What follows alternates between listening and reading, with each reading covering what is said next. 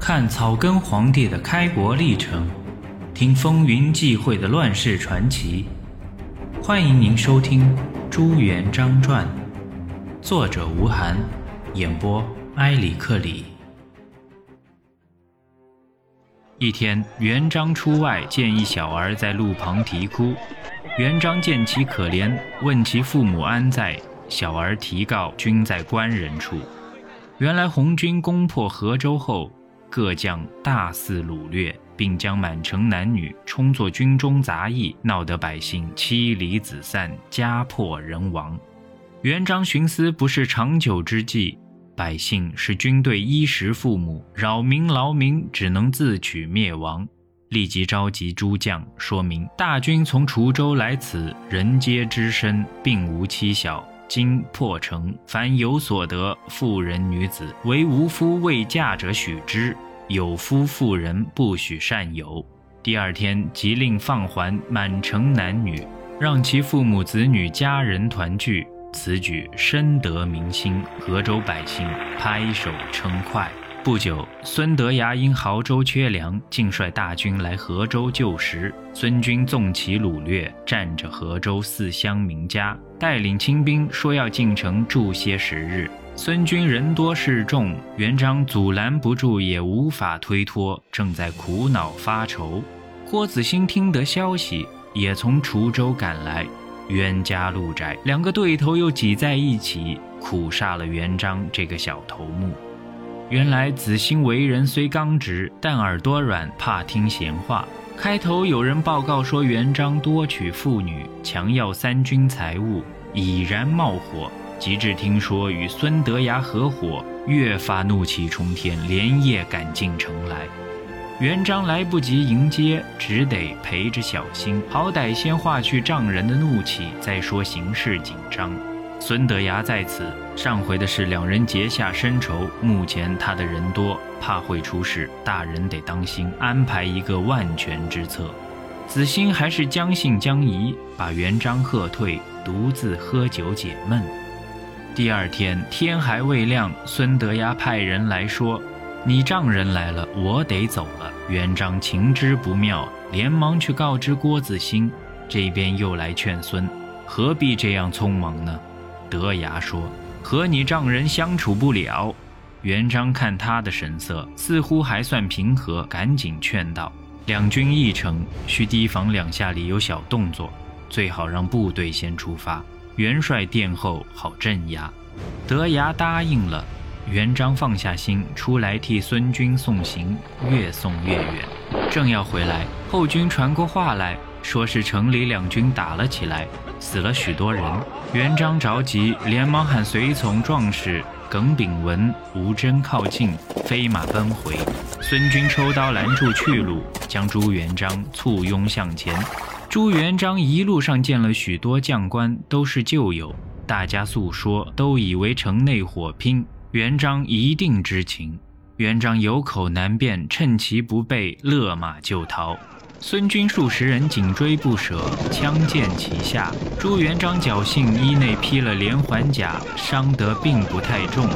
逃了十几里，还是被孙军擒获，披了枷锁。有人主张杀了他，但顾虑城里孙元帅的死活，未敢妄动。立时派人飞马进城，见孙德崖正锁着脖子和郭子兴对面喝酒呢，很有些英雄惜别的味道。郭子兴听得元璋被俘，情愿走马换将，但两下里都有顾忌，谁也不肯先放人，最后只好取其折中。郭子兴先派徐达到孙军做人质，换回元璋。元璋回到城里，再放回孙德崖。徐达最后被放还。总计，元璋被孙军拘囚了三天，几次险遭毒手，幸有熟人保护，得以全身而退。元至正十五年二月，红军统帅刘福通派人在砀山夹河访得韩林儿，并将他接回亳州，立为皇帝，又号小明王。建国为宋，年号龙凤。折运路易太清宫的上好木材，建立宫殿。小明王尊母杨氏为皇太后，以杜遵道、盛文玉为丞相，刘福通、罗文素为平章政事，福通弟刘六为知枢密院使。军旗上写着：“虎奔三千，直抵幽燕之地；龙飞九五，重开大宋之天。”遵道得宠善权，福通不服，暗地里埋伏贾氏，把他杀了，自封为丞相。不久又改为太保。从此以后，东系红军军政大权全掌握在他一人手中。不久，郭子兴因深恨孙德崖，为着交换元璋，又受了惊吓，忧闷成疾，竟至一病不起。三月间不治而死，一家人将其归葬滁州。军中不可一日无帅，大家公推子兴父弟张天豪到亳州的小明王朝廷面议。并带回杜遵道的委任状，委任郭子兴之子郭天旭为都元帅，张天豪为右副元帅，朱元璋为左副元帅。军中文告都用龙凤年号。朱元璋愤然不受，大丈夫宁能受之于人耶？勿念灵儿世圣可依及，乃用其年号以令军中。依地位而言，郭天旭是统帅。朱元璋仅排第三位，但由于郭无军事经验，张乃一介武夫，遇事没有决断；而朱不但有头脑，会笼络人，且有大批勇猛善战、死心塌地的贴身伙伴，如徐达、汤和等一批将领，有他自己系统的军队。郭军中由他亲自招降、训练、指挥的，占了很大分量。再加上他有如李善长、冯国用等舞文弄墨的好谋士，善为筹谋，自然成了事实上能做主、能办事、能号令的主帅。朱元璋纪律严明，所到之处秋毫无犯，并善于任用能人，为百姓所称道，英雄壮士纷纷投效。红县人邓愈，十六岁就随父兄举兵，父母阵亡后。他就统帅部队冲锋陷阵，常打胜仗，是个将才。怀远人常遇春，臂力过人，勇冠三军，性情刚直，又有智谋。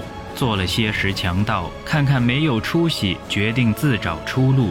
两人同来投奔，邓愈有队伍，做了管军总兵官；常遇春做了前锋。这二人为朱元璋冲锋陷阵，立下赫赫战功。